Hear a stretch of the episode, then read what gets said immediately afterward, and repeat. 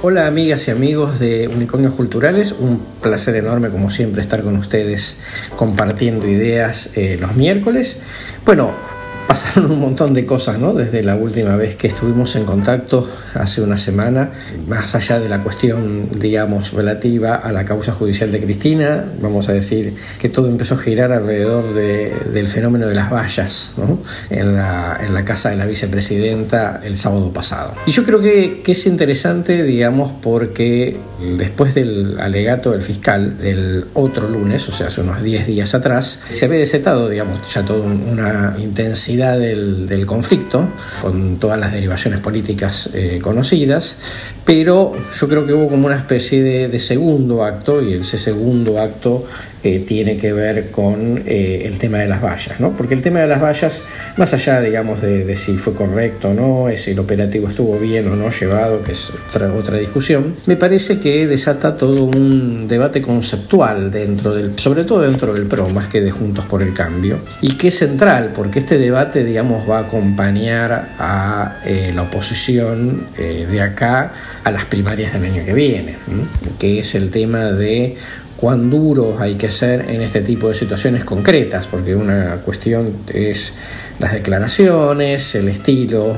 más o menos confrontativo, pero acá, digamos, ya se están jugando debates sobre acciones concretas. Y por supuesto, digamos, opinar desde la platea siempre es mucho más fácil, pero lo cierto, digamos, que acá hubo, digamos, una situación en la cual eh, cuando uno toma una decisión política tiene que poder eh, llevarla hasta el final, digamos, si no, obviamente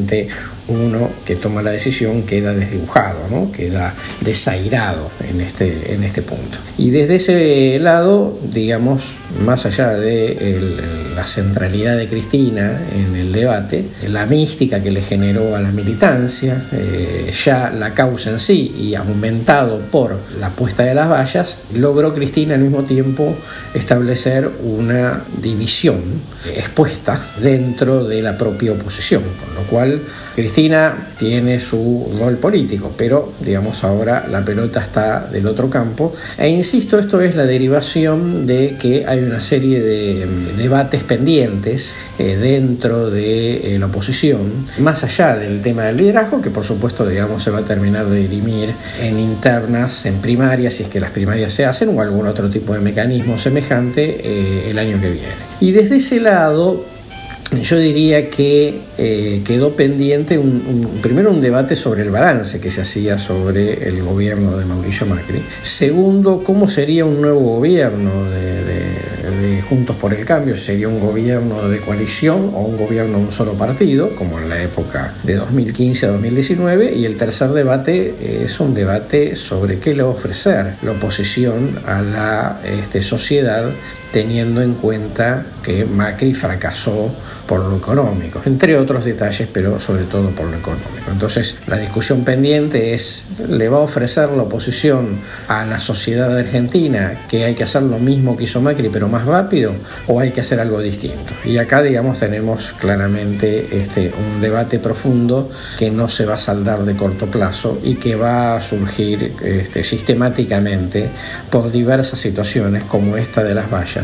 en el escenario eh, político opositor. Escenario político opositor que, insisto, digamos, la, división está mucho más clara dentro del PRO, digamos, el radicalismo en ese sentido está mucho más unificado, en general más encolumnado atrás de la idea de la candidatura de Facundo Manes, aunque la decisión de Manes de no acompañar la propuesta del juicio político generó mucho ruido interno dentro del propio bloque radical. Y cuando pasan ese tipo de cosas, más allá de que la postura pueda salir para la opinión pública, siempre se genera algún interrogante respecto de cómo se conduce políticamente al conjunto cuando se producen este tipo de desaveniencias, ¿no? este, tipo de discordias,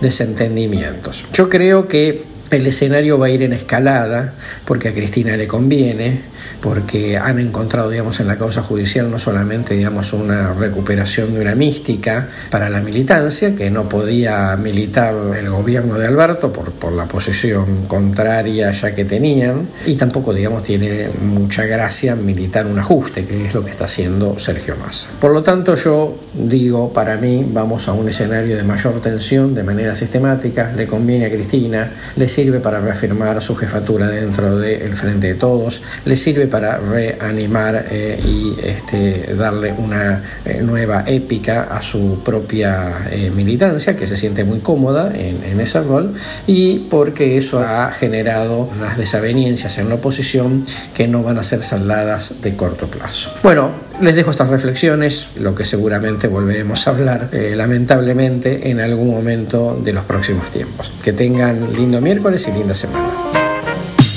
Seguimos en Facebook, arroba unicornios.